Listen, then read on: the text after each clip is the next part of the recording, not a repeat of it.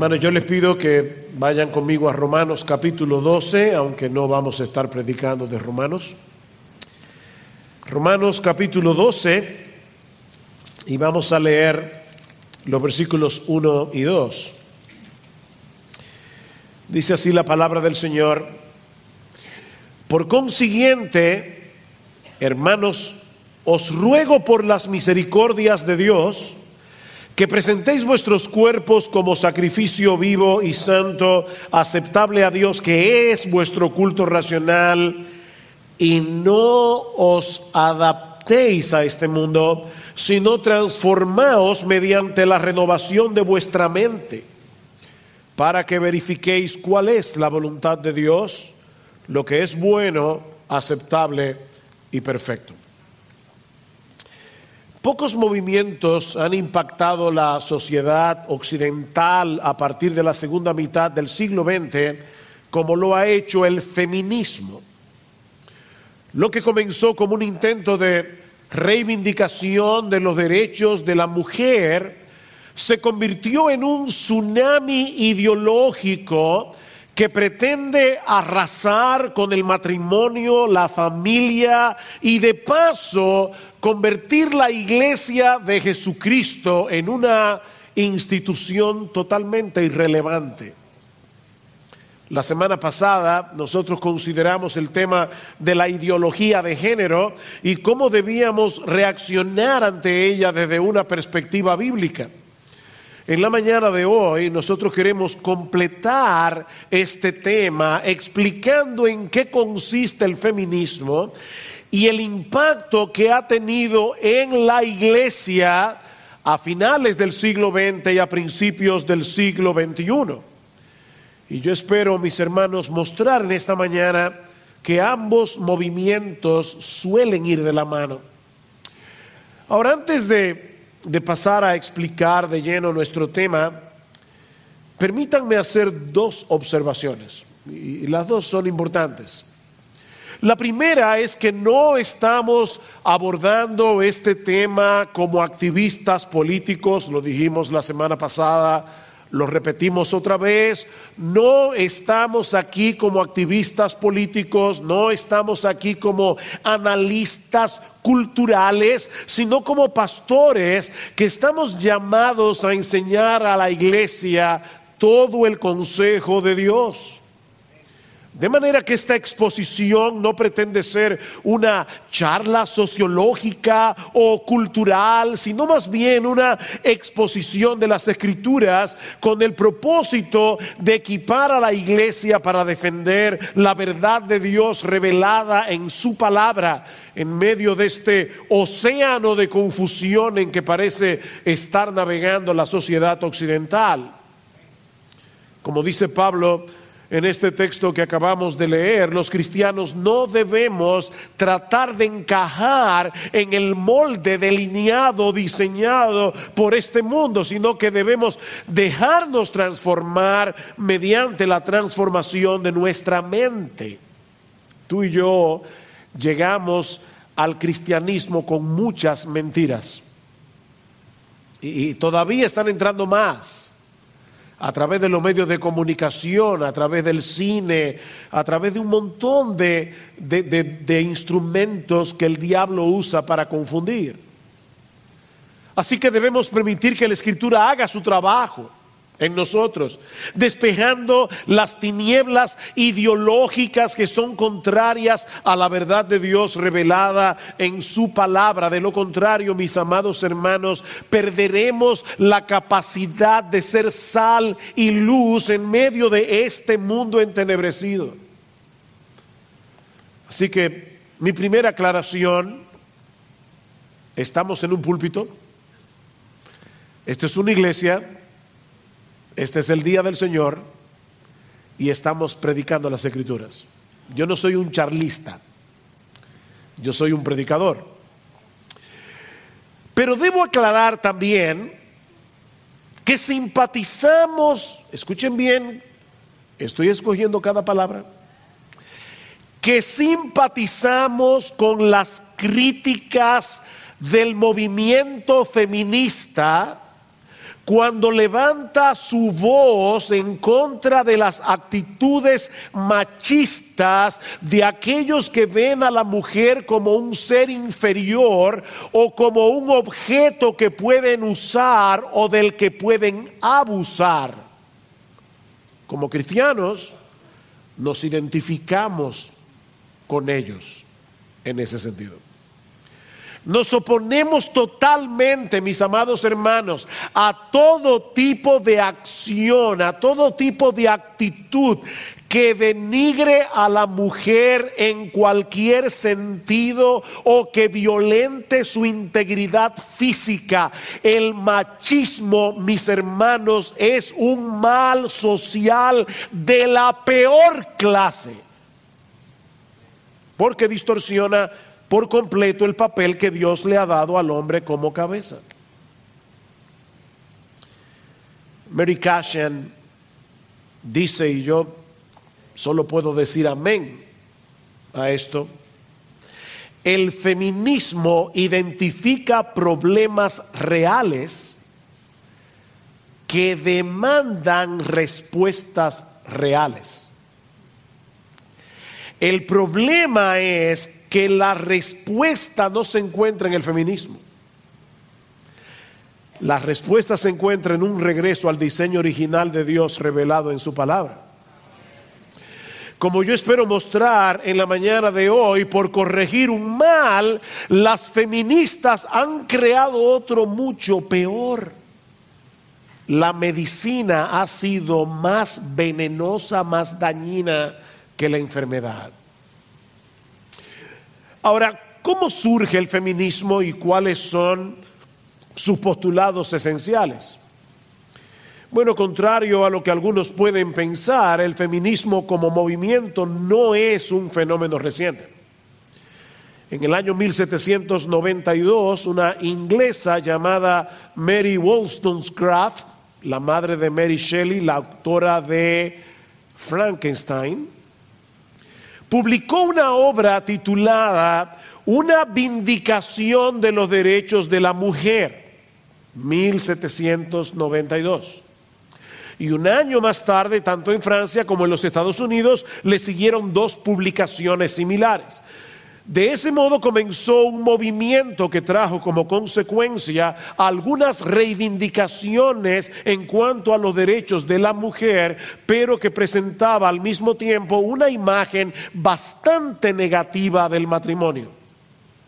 Este movimiento no tuvo tanta incidencia en el pensamiento popular, sino hasta mediados del siglo XX, con la publicación de la obra El segundo sexo de Simone de Beauvoir, publicado en el año 1949. Durante sus años de estudios, Simón de Beauvoir conoció al filósofo francés Jean-Paul Sartre, con el que compartió su vida en una unión, por cierto, bastante peculiar y abierta. Tanto Sartre como de Beauvoir promovieron el existencialismo que explicado en una forma bien sencilla es una filosofía basada en el concepto de que cada individuo debe tomar completa responsabilidad de darle sentido a su vida en un mundo incierto y sin sentido. La frase típica del existencialismo es, la existencia es anterior a la esencia. ¿Y eso qué significa? Bueno, ustedes tienen aquí delante un púlpito, ¿verdad? Eh, la pregunta es, para hacerlo bien simple, ¿qué vino primero, la idea del púlpito o el púlpito? Eh, la idea. Alguien diseñó este mueble con un propósito particular, este mueble tiene un diseño particular porque es para una función particular. Así que nosotros creemos que la esencia de este púlpito vino primero que la existencia. Bueno, Jean-Paul Sartre y todos los existencialistas parten de la premisa de que no existe Dios. Y por lo tanto, nadie nos pensó en la eternidad con un propósito particular, sino que más bien el hombre es el producto de una de un accidente fortuito. No tenemos ningún propósito previamente establecido, sino que cada cual debe darle propósito y significado a su vida sin propósito. ¿Se dan cuenta? Por supuesto, dentro de ese contexto filosófico, los roles asignados tradicionalmente para el hombre y la mujer son el resultado de una construcción social. No hay un Dios en el cielo que hizo a la mujer para ser mujer, al hombre para ser hombre y a los dos les asignó papeles diferentes en la sociedad, en el mundo, en la iglesia, etcétera sino que más bien son construcciones sociales. Y es aquí precisamente donde entra en juego la obra de Simón de Beauvoir. Su tesis fundamental es que a la mujer se le ha asignado un estatus de segunda clase en la sociedad que no le permite asumir completamente la responsabilidad de su propia vida. Ella alega que este es un mundo definido y controlado por el hombre y que las mujeres han sido forzadas a conformarse al molde que ellos crearon para su propio placer y beneficio. El hombre es el enemigo. ¿Cuál es la solución entonces? Destruir la superioridad masculina y rehusar amoldarse al papel tradicional que se le ha asignado a la mujer como esposa y como madre. Es por eso que Simón de Beauvoir aboga porque el matrimonio sea una especie de unión libre que los esposos, si se les puede llamar así, puedan romper en cualquier momento, que el aborto debe ser legalizado y que el Estado debe asumir la responsabilidad de los hijos, de aquellas que no quieran abortar. Si el Estado no asume la responsabilidad de hacerse cargo de los niños, las mujeres no podrán desarrollarse plenamente por causa de la maternidad y tendrán que continuar subyugadas en el esquema implantado en nuestra sociedad por la supremacía masculina. En un principio, el libro de De Beauvoir no tuvo tanto impacto en los Estados Unidos, hasta que a principios de los 60 una periodista norteamericana llamada Betty Friedan publicó un libro titulado La mística femenina, que presentaba estas mismas ideas, pero enseñadas en una forma más potable para la mente norteamericana. Estas dos obras alcanzaron un alto nivel de popularidad en los Estados Unidos y desataron toda una revolución cuyo centro de ataque es el matrimonio, la familia, la maternidad, la distinción entre el hombre y la mujer y por supuesto la moral cristiana. Ahora bien, aquí es que se complica la cosa. Yo espero que hasta aquí me hayan seguido. Más o menos para el mismo tiempo en que Simón de Beauvoir escribía su manifiesto feminista a finales del 49, 1949, una mujer llamada Catherine Bliss estaba haciendo un estudio para el Concilio Mundial de Iglesias titulado El servicio y estatus de la mujer en la iglesia aunque ese reporte fue completado en el año 1952, no se le prestó mucha atención hasta una década más tarde, 1961, los 60 son la bisagra de la sociedad occidental, cuando otras voces comenzaron a levantarse reclamando un cambio en el papel de la mujer en el plano eclesiástico. Así que muy pronto el movimiento feminista secular encontró un aliado dentro de ciertos grupos religiosos, incluyendo grupos evangélicos, con las mismas metas y los mismos objetivos, eliminar toda diferencia entre el hombre y la mujer. En el plano eclesiástico, esto significa que las mujeres puedan llevar a cabo las mismas tareas y oficios que hacen los hombres en la iglesia, incluyendo el ministerio pastoral y la predicación en el culto público.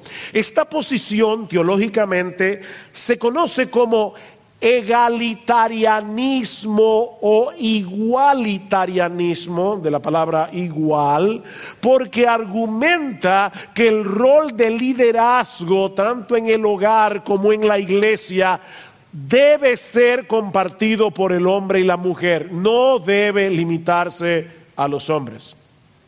En las últimas décadas, este movimiento ha tomado una fuerza impresionante en el mundo evangélico, como podemos ver en muchas denominaciones en el día de hoy. Como bien señala el teólogo Wayne Grudem, en los últimos 30 años se ha estado haciendo un esfuerzo titánico para demostrar que algunos textos de la Biblia no se aplican para nosotros hoy o que no significan lo que siempre hemos pensado que significan o que no formaban parte de la Biblia originalmente o que se contradicen en la experiencia o simplemente que la Biblia se equivocó. Un esfuerzo titánico. Es por eso, mis hermanos, que este tema es tan relevante para nosotros en el día de hoy. Porque aún en su versión evangélica, el feminismo es un ataque directo contra el diseño de Dios para el matrimonio, la sociedad y la iglesia. Y a final de cuentas no es otra cosa que un ataque directo contra la inerrancia e inspiración y autoridad de la palabra de Dios.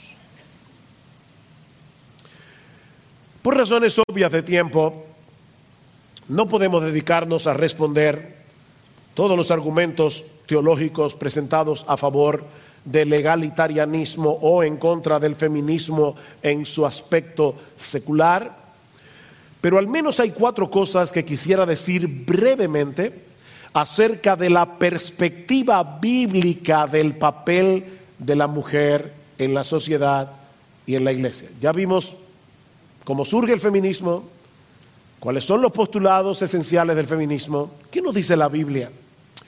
Bueno, en primer lugar, la Biblia nos enseña que Dios creó al hombre y a la mujer con similitudes y diferencias para que puedan complementarse el uno con el otro y así mostrar más plenamente la imagen y la gloria de Dios a través de nosotros. Eso es lo que llamamos complementarianismo. Ven, hay una posición que es la egalitarianismo o igualitarianismo. Nosotros creemos en el complementarismo. Nosotros creemos que el hombre y la mujer se parecen, pero son distintos en el sexo. Y se complementan el uno al otro. Génesis capítulo 1, versículo 27, y creó Dios al hombre a su imagen, a imagen de Dios los creó, varón y hembra los creó. Tanto el hombre como la mujer comparten la misma humanidad, comparten la misma dignidad, comparten el mismo valor, complementándose perfectamente el uno con el otro. El hombre no, con un no bien grande, el hombre no es superior a la mujer. No lo es. Pero Dios creó el sexo masculino y el sexo femenino, cada uno con características biológicas, físicas y emocionales que hacen que el hombre sea hombre y que la mujer sea mujer. Y es funcionando como hombres y como mujeres que podemos mostrar más ampliamente la gloria de Dios en el mundo como veíamos la semana pasada. Mis hermanos, y mis queridas hermanas, decir que una mujer es denigrada a menos que se comporte como un hombre y que la tratemos como si fuera un hombre, eso sí es denigrar a la mujer. Eso es denigrar a la mujer, eso es limitar el potencial de la mujer, porque tanto la sociedad como la iglesia funcionan mejor cuando cada uno actúa según el diseño de Dios y no según las pretensiones de los hombres. Pedirle a una soprano que cante como un tenor, por ejemplo, eso no va a promover su carrera, la va a destruir. Porque ella fue creada, si, canta, si canta bien, ella fue creada para cantar como María Cala, no como Pavarotti. ¿Ven la diferencia?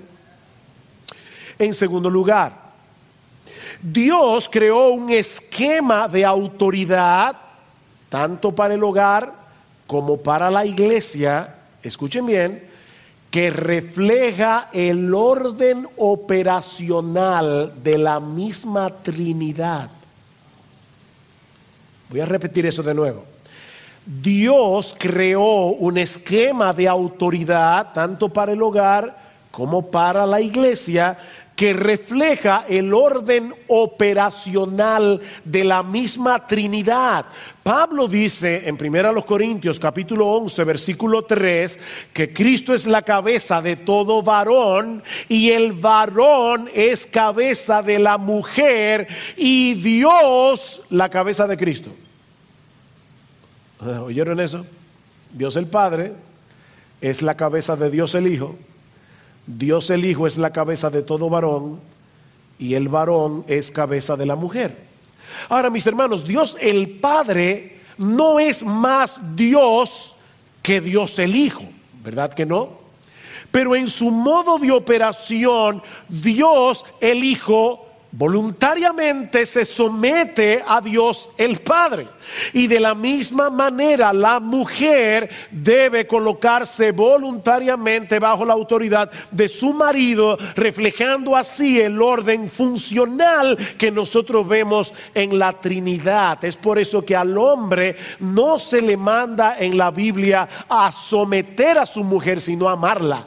Es a la mujer a la que se le ordena someterse voluntariamente. Mis hermanos, esto no es un asunto meramente cultural. Este no es un orden que vino a causa de la caída. Esto era parte del diseño original de Dios al crear al hombre y a la mujer, como nos enseña Pablo en 1 Timoteo capítulo 2, Primera Timoteo capítulo 2 versículos 11 al 14. Dice el apóstol Pablo que la mujer aprenda calladamente con toda obediencia.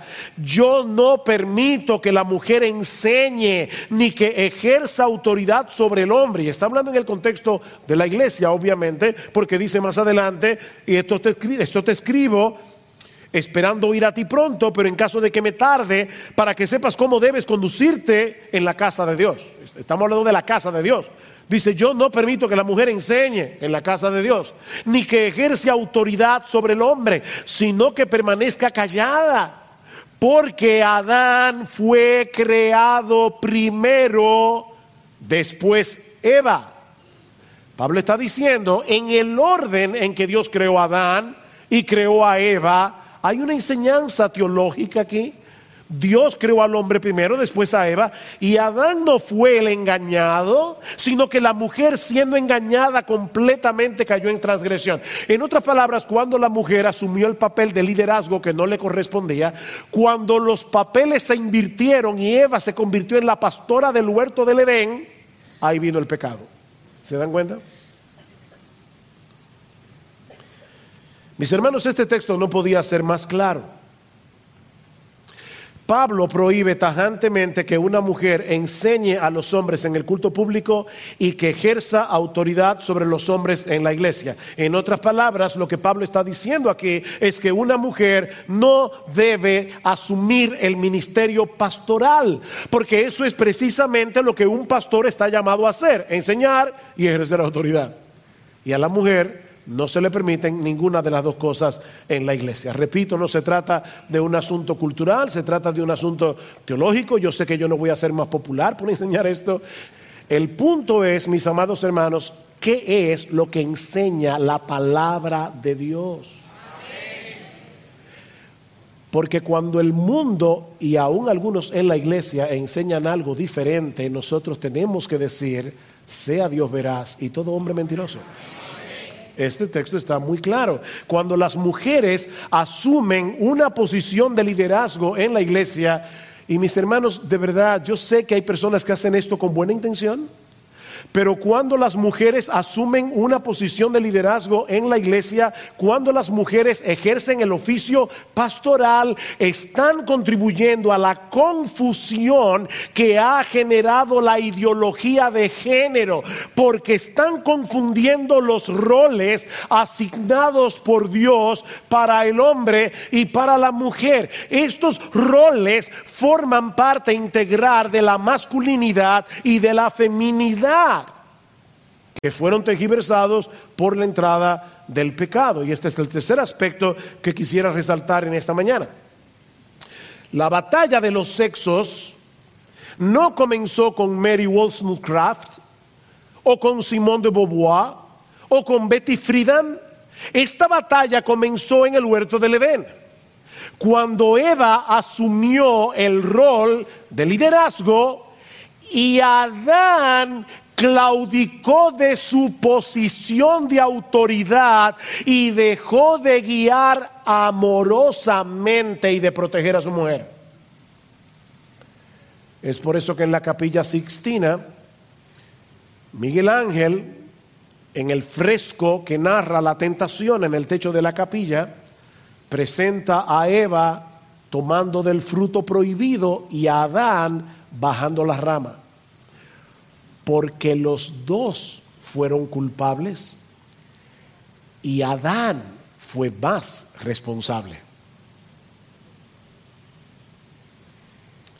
A partir de ese momento, mis hermanos, la sumisión de la mujer y el ejercicio piadoso de la autoridad por parte del hombre se iba a convertir en una batalla campal por el control en el seno del hogar hablando de las consecuencias que vendrían sobre la mujer por causa de su rebeldía, escuchen lo que Dios le dice a Eva en Génesis capítulo 3, versículo 16. Multiplicaré en gran manera los dolores en tus preñeces. Cada vez que una mujer da luz, tiene que recordar el dolor que se introdujo en el mundo por causa del pecado, pero no solo eso. Con dolor darás a luz los hijos y tu deseo será para tu marido y él se enseñoreará de ti. Mm, ¿Qué significa eso de que el deseo de la mujer será para su marido? Bueno, nosotros tenemos una clave en Génesis capítulo 4, versículo 7, unos versículos más adelante. Porque esas son exactamente las mismas palabras que Dios le dijo a Caín en Génesis 4, 7, para advertirle que el deseo del pecado iba a ser controlarlo, pero que él tendría ahora que luchar para enseñorearse sobre el pecado. ¿Qué es entonces lo que Dios está diciendo aquí.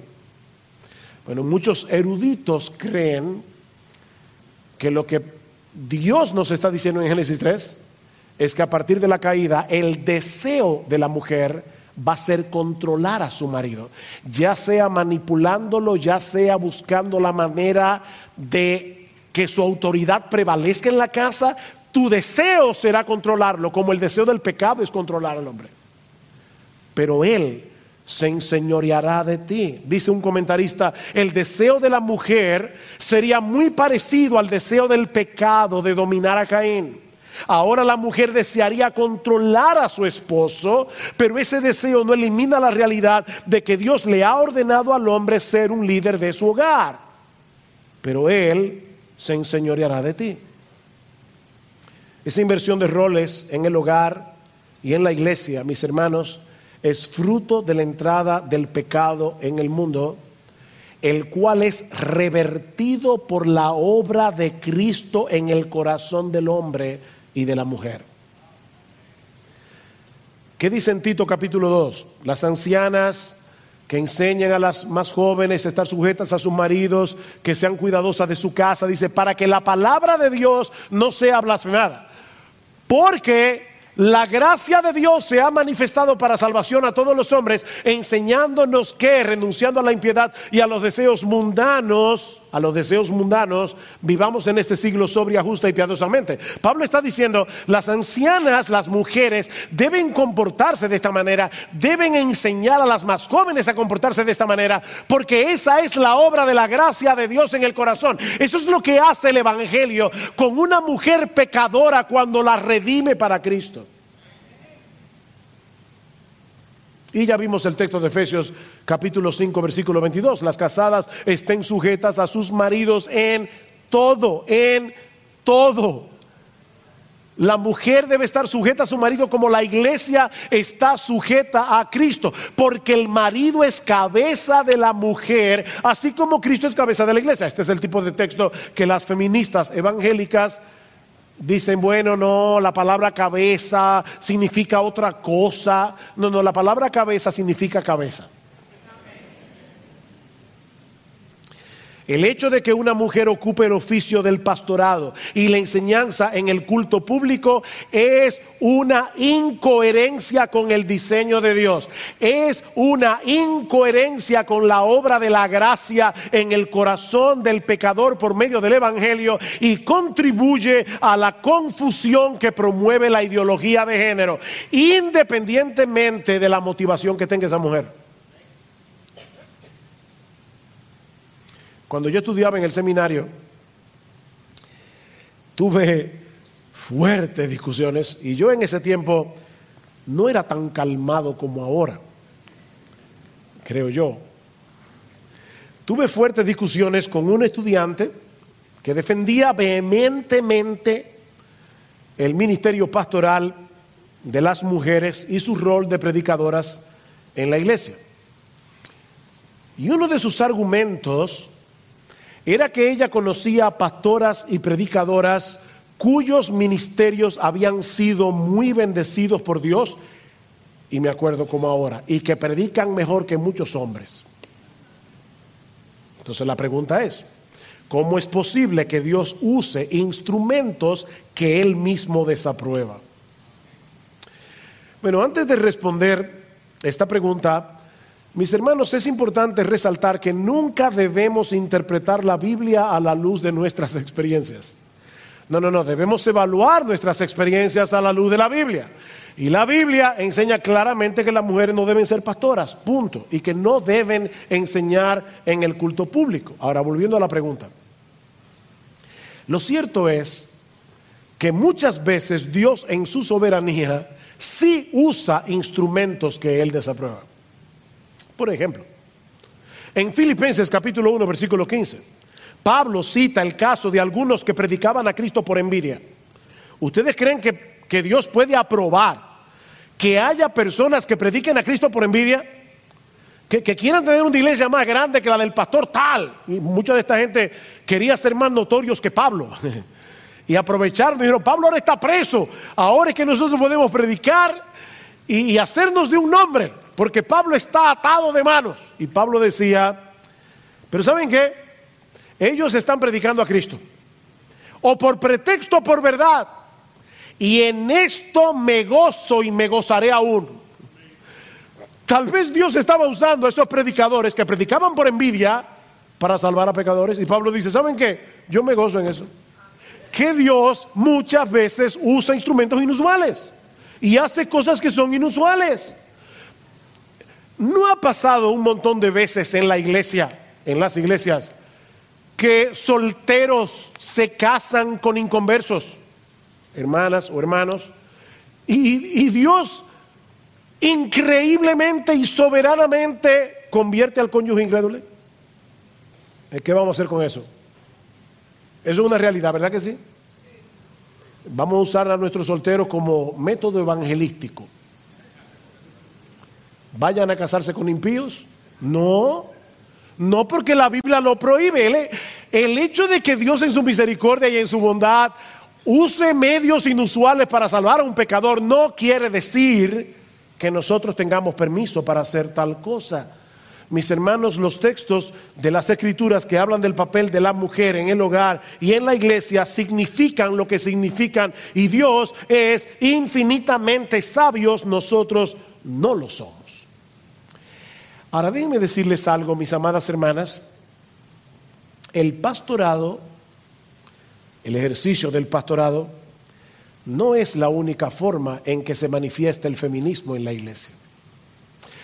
Porque algunas aquí pueden decir, uff, qué bueno, aquí tenemos sana doctrina. Y aquí todos los pastores son hombres. Y yo nunca en mi vida he pensado pararme en un púlpito.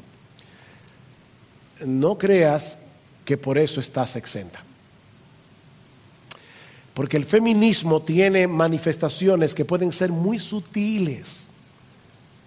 Y mis hermanos, mis hermanas, hoy se habla mucho del empoderamiento de la mujer. Y yo creo que algunas mujeres están tan empoderadas que no se están dando cuenta del impacto que el feminismo está teniendo en ellas. Mira, mi hermana, cuando tú tratas a tu esposo como si fuera tu hijo, eso es el impacto del feminismo. Cuando tú irrespetas la autoridad de tu marido, eso es el impacto del feminismo. Cuando tú no te conviertes en una plataforma que ayude a surgir el liderazgo de tu marido, sino que lo aplastas en las reuniones públicas, tú eres la que más habla y tu pobre marido tiene que poner un turno para hablar. Todas esas son manifestaciones del impacto del feminismo. No es solamente ser pastora. Todos nosotros tenemos que revisarnos a la luz de los roles. Amo yo a mi esposa como Cristo amó a la iglesia, mi hermana querida, tú estás respetando a tu esposo como la iglesia respeta a Jesús. Porque eso es lo que dice la Escritura. Déjame ponerte lo más simple. Si, yo le hiciera un examen a tus hijos de 5, 7 y 9 años, y, les pregunto, mis hijos, díganme una cosa, ¿quién es que manda aquí? E-, e-, ellos van a poder decir, mire pastor, aquí manda mi papá. Ahora eso sí, ese hombre ama a mi mujer, a esa mujer. Él ama a mi mamá y, protege a mi mamá y cuida de mi mamá. E-, él no es un abusador, pero él es la autoridad. Y mi mamá es la ayuda idónea. tus hijos pueden decir eso, seguro. En cuarto lugar, el ejercicio de los dones no debe limitarse a lo que ocurre los domingos en el servicio de adoración. ¿Y por qué yo digo eso? Bueno, porque yo creo que es por no entender esto que algunas personas no saben cómo pueden poner sus dones en operación en el cuerpo de Cristo, a menos que sean pastoras o predicadoras. A menos que tengan una participación de alguna manera en el culto público o estén en algún ministerio formal de la iglesia. Y este es un problema que no solamente afecta a las mujeres, esto también afecta a los hombres porque no todos los hombres son pastores. Ni todos los hombres predican o enseñan en el culto público, pero todos debemos contribuir a la edificación de la iglesia, hombres y mujeres, según los dones que Dios ha dado a cada uno, según la posición en que Dios ha colocado a cada uno. ¿Saben que una un tercio de las personas que Pablo menciona en Romanos capítulo 16, que es un capítulo donde hay muchos saludos, un tercio de las personas que Pablo saluda son mujeres.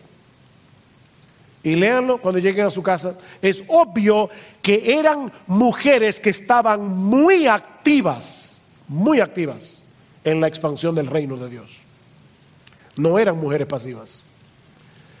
Y eso me lleva a mi tercer encabezado. Ya vimos cómo surgió el feminismo, que enseña el feminismo, vimos una respuesta bíblica de estos postulados en el mundo evangélico.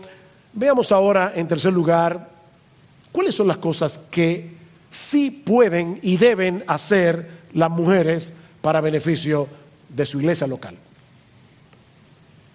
Bueno, lo primero es que las mujeres deben aprender las mujeres deben aprender. Las mujeres cristianas tienen la responsabilidad de crecer en el conocimiento doctrinal de las escrituras y la iglesia tiene la responsabilidad de instruirlas. Ahora, yo sé que esto puede sonar muy obvio en el día de hoy, pero en la época en que se escribió el Nuevo Testamento, esa era una enseñanza muy revolucionaria. En el tiempo del Señor, las mujeres eran tratadas como seres inferiores, tanto en el mundo grecorromano como lamentablemente en la sociedad judía, no por causa de la enseñanza del Antiguo Testamento, sino a pesar de lo que enseñaba el Antiguo Testamento. Y una de las áreas en las que se palpaba esa discriminación era precisamente en el área de la enseñanza. A las mujeres no se perdía el tiempo enseñándolas. José Joanán, un escriba que vivió unos pocos años antes de Cristo, él recomendaba no hablar mucho con una mujer, ni siquiera con su propia esposa. El que habla mucho con las mujeres trae maldición sobre sí mismo. ¿Oyeron eso? Comparen eso con la enseñanza de la Biblia. Mis hermanos, esa no es la enseñanza del Antiguo Testamento. Las mujeres tenían las mismas responsabilidades que los hombres en lo tocante a la obediencia a la ley y ambos tenían la responsabilidad de aprender la ley y enseñarla en el caso de los padres, papá y mamá, a los hijos. ¿Qué dice en Proverbios capítulo 1, versículo 8? Oye, hijo mío, la instrucción de tu padre y no abandones la enseñanza de tu madre. Las mujeres debían conocer la ley para poder enseñarla. Y cuando llegamos al Nuevo Testamento, uff. Es evidente que el Señor Jesucristo no se amoldó a los prejuicios de su época. Fue a una mujer de Samaria, a una mujer y de Samaria que el Señor le impartió la enseñanza más profunda que encontramos en los evangelios acerca de la verdadera adoración. ¿Y ustedes recuerdan cuál fue la reacción de los discípulos cuando lo vieron hablando con una mujer? Se sorprendieron. Porque en aquellos días era una deshonra que un maestro hablara con una mujer en público. Ah, pero nuestro Señor Jesucristo no era así en Lucas capítulo 10, versículo 38, no solamente vemos a María sentada a los pies de Jesús como una discípula, aprendiendo de la palabra de Dios, sino que vemos a Jesús alabando a María por su disposición a entender. Marta, Marta, María ha escogido la mejor parte, le dice Jesús a Marta. ¿Quiénes fueron los primeros testigos de la resurrección de Jesús. Un grupo de mujeres. El Señor Jesucristo escogió a un grupo de mujeres para ser las primeras en anunciar al resto de los discípulos este evento fundamental de nuestra fe. De hecho, en el mismo texto en que se prohíbe a la mujer enseñar y ejercer dominio sobre el hombre, Pablo nos dice que las mujeres deben aprender. Que las mujeres aprendan, dice Pablo. Y es un imperativo. Asegúrate, Timoteo, de que las mujeres aprendan. Las mujeres necesitan aprender teología, mis hermanas. Las mujeres necesitan aprender teología, lo mismo que los hombres. Las mujeres necesitan crecer en el conocimiento de Dios. No lean únicamente el libro de familia, está bien que lo hagan, pero no se limiten a eso, mis hermanas. Conozcan los atributos de Dios. Ustedes necesitan conocer el Evangelio, todas las aristas del Evangelio, para poder aplicarse el Evangelio a sus vidas día tras día, para poder ser ayuda idónea de sus esposos. Las mujeres necesitan aprender. Y eso nos lleva a nuestro segundo encabezado. Y es que no solamente las mujeres deben aprender, sino que también deben enseñar. Las mujeres deben enseñar. El hecho de que Dios haya limitado a los hombres el oficio pastoral y la enseñanza en el culto público no quiere decir que las mujeres carezcan de ese don. O que no puedan enseñar en otros contextos. Lo que se prohíbe en el Nuevo Testamento es que las mujeres ejerzan la enseñanza de una forma tal que violenten el esquema de autoridad diseñado por Dios para el hogar y para la iglesia. Pero las mujeres deben enseñar.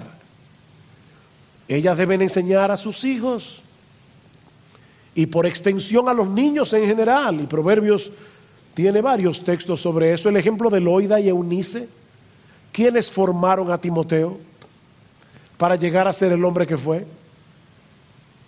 Su abuela y su mamá.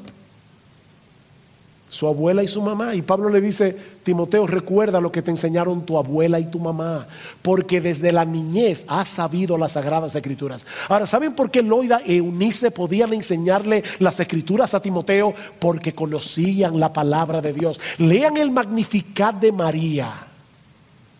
Y ustedes van a ver allí la exclamación de alabanza de una mujer joven, porque probablemente María era lo que hoy se conocería como una teenager, una mujer adolescente ya llegando a la edad adulta, que conocía muy bien las escrituras del Antiguo Testamento. Las mujeres deben enseñar. Y eso es algo que debe ser enfatizado en esta época porque la maternidad está subvalorada. Está subvalorada. Como si las mujeres que se quedan en casa enseñando a los hijos, esas sí que son ciudadanas de segunda categoría en esta sociedad en la que nos ha tocado vivir. Pero de igual manera las mujeres deben enseñar a otras mujeres. Tito capítulo 2, versículo 3 al 5 dice las mujeres ancianas enseñen a las más jóvenes a amar a sus maridos y a sus hijos, a ser cuidadosas de su casa, a ser buenas. Y, es interesante que Pablo le dice a Tito, Tito, tú sabes cómo son los cretenses, malas bestias, glotones, mentirosos, ociosos. Y en esa sociedad, Pablo está diciendo, las ancianas deben ser reverentes en su porte y deben ser maestras del bien en esa sociedad. Pero las mujeres también pueden enseñar a los hombres en ciertos contextos en que la autoridad masculina no sea socavada. Abigail fue el instrumento que el Señor usó para hacer desistir a David de lo que le pensaba hacer a Nabal. Y ustedes recuerdan en 1 Samuel 23 lo que David le dijo a lo que David le dijo a Abigail cuando ella vino a enseñarle al rey. ¿Recuerdan lo que le dijo David? Mire, cállese la boca. Eso fue lo que le dijo David. Bendito sea el Señor y bendita seas tú de Jehová que has venido a estorbarme en el día de hoy. Apolos. Apolos fue un gran predicador en el Nuevo Testamento. Sin embargo, él no tuvo ningún reparo en ser instruido por Priscila y Aquila. Vean en Hechos 18, 24 al 26. Y el texto griego dice que ellos catequizaron a Apolos. Priscila y Aquila, los dos comentando acerca de este pasaje, dice Matthew Henry, he aquí el ejemplo de una buena mujer, Priscila, que aunque no le es permitido hablar en la iglesia, aún así hace bien en una conversación privada con el conocimiento que Dios le ha dado.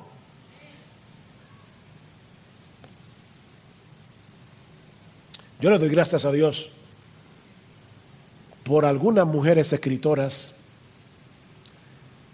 que han sido una enorme bendición en mi vida para aprender muchas cosas. Han sido mis maestras a través de libros. Eso no socava la autoridad del hombre, es una forma indirecta de enseñar a los hombres. Léanse La pura verdad de Nancy Percy. Léanse el libro El Evangelio Feminista de Mary Cashan. Hay mujeres ahora mismo que están escribiendo libros, wow, que hay que quitarse el sombrero porque Dios les ha dado ese conocimiento de la palabra. Pero en tercer lugar, las mujeres deben ayudar y ejercer misericordia dentro de la iglesia. Si bien es cierto que tanto los hombres como las mujeres deben mostrar misericordia a los necesitados, mis hermanos, no es menos cierto que Dios ha dotado a las mujeres de una sensibilidad particular que las hace más aptas para este tipo de ministerio.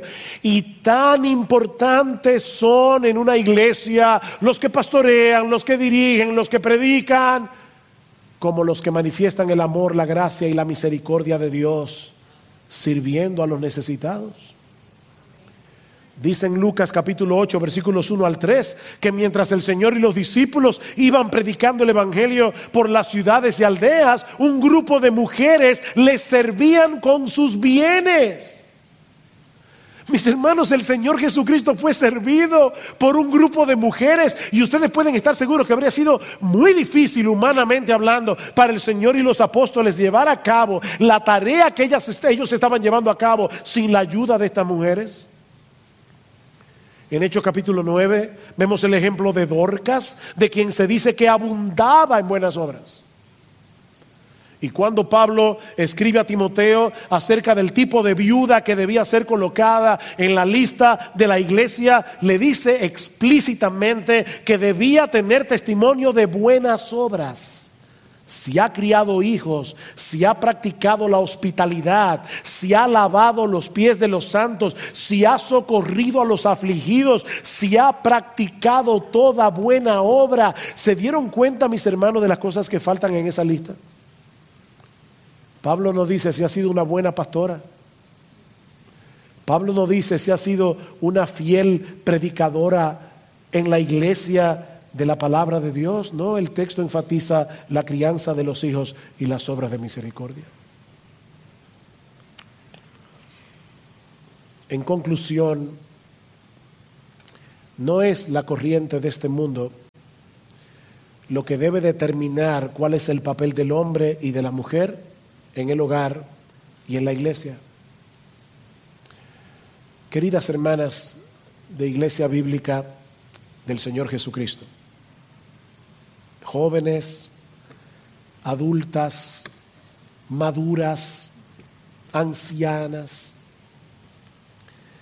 no dejen que las vanas filosofías de este mundo les roben la joya preciosa de un espíritu afable y apacible que es de grande estima delante de Dios.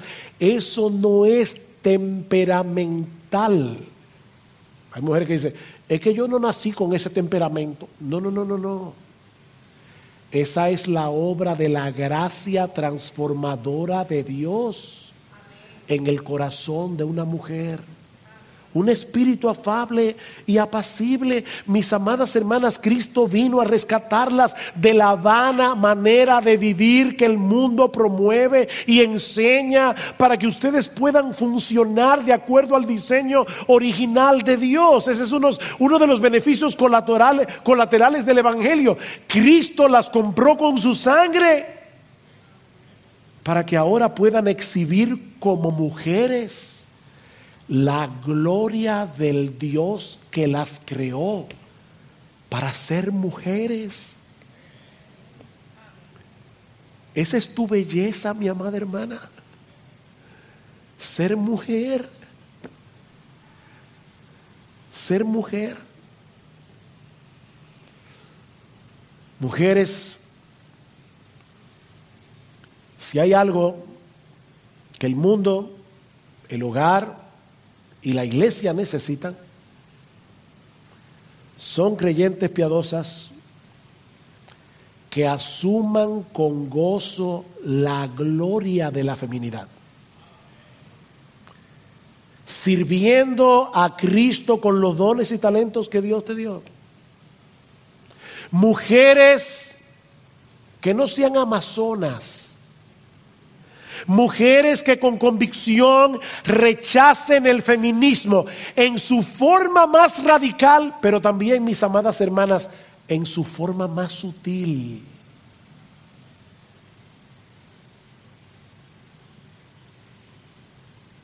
Yo no critico que una mujer estudie y haga una carrera, Pero déjame hacerte una pregunta. En el fondo de tu corazón, si tú decidiste quedarte en casa cuidando a tus hijos y una amiga del colegio tuvo la oportunidad, por la razón que sea, de hacer una carrera, tú te sientes al menos cuando se encuentran en el supermercado,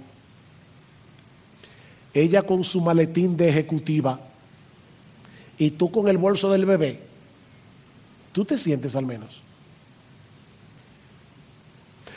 Miren hermanos, yo decía al principio, el feminismo es un tsunami, es un tsunami ideológico que está arrasando con todo.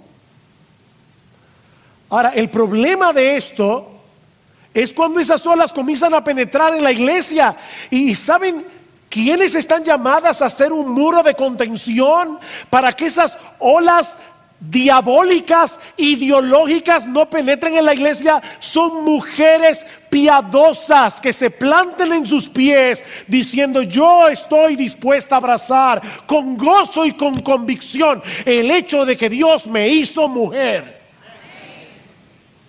Ustedes son ese muro de contención. Y para el mundo tiene que ser muy evidente que hay una diferencia entre lo que se ve aquí adentro y lo que se ve allá afuera. Porque Pablo dice, mujeres, hagan eso para que la palabra de Dios no sea blasfemada. Ah, pero ¿saben qué? Hombres, varones, masculinos. De la misma manera el mundo, el hogar y la iglesia necesitan hombres piadosos que asuman con valentía y convicción el reto de ser hombres. El reto de ser hombres, porque es un reto. Maridos que amen a sus mujeres como Cristo amó a la iglesia y no olviden lo que él hizo por ella, morir en una cruz. Maridos que no solo sean intencionales proveyendo económicamente, sino también santificando y protegiendo a sus esposas como líderes espirituales del hogar. La iglesia necesita hombres que se sacudan de su apatía, que se sacudan de su comodidad para servir en la iglesia, en el mundo y en la familia con los dones y talentos que el Señor les dio. Hombres que sepan mostrar el carácter de 1 Timoteo 3 y Tito 1. Porque eso no se escribió solo para los pastores. No, lo que está diciendo es, los pastores deben tener estas características. Marido de una sola mujer, sobrio, prudente, decoroso, hospedador, apto para enseñar, ese, ese es opcional no dado al vino, no pendenciero, no codicioso de ganancias deshonestas. ¿Saben lo que Pablo está describiendo allí? A un hombre piadoso. Es de esos hombres piadosos que se escogen pastores. Pero así deberían ser todos los hombres de la iglesia, con la única excepción de apto para enseñar.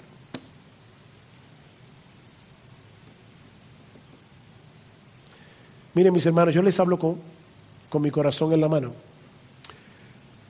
Esta iglesia necesita más pastores. Esta iglesia necesita más diáconos. Esta iglesia necesita más misioneros. Esta iglesia necesita hombres. No todos los hombres que son hombres se van al ministerio pastoral. Yo no estoy diciendo eso. No, porque se necesitan médicos, abogados, ingenieros, arquitectos, taxistas, ebanistas o oh, ebanistas, herreros,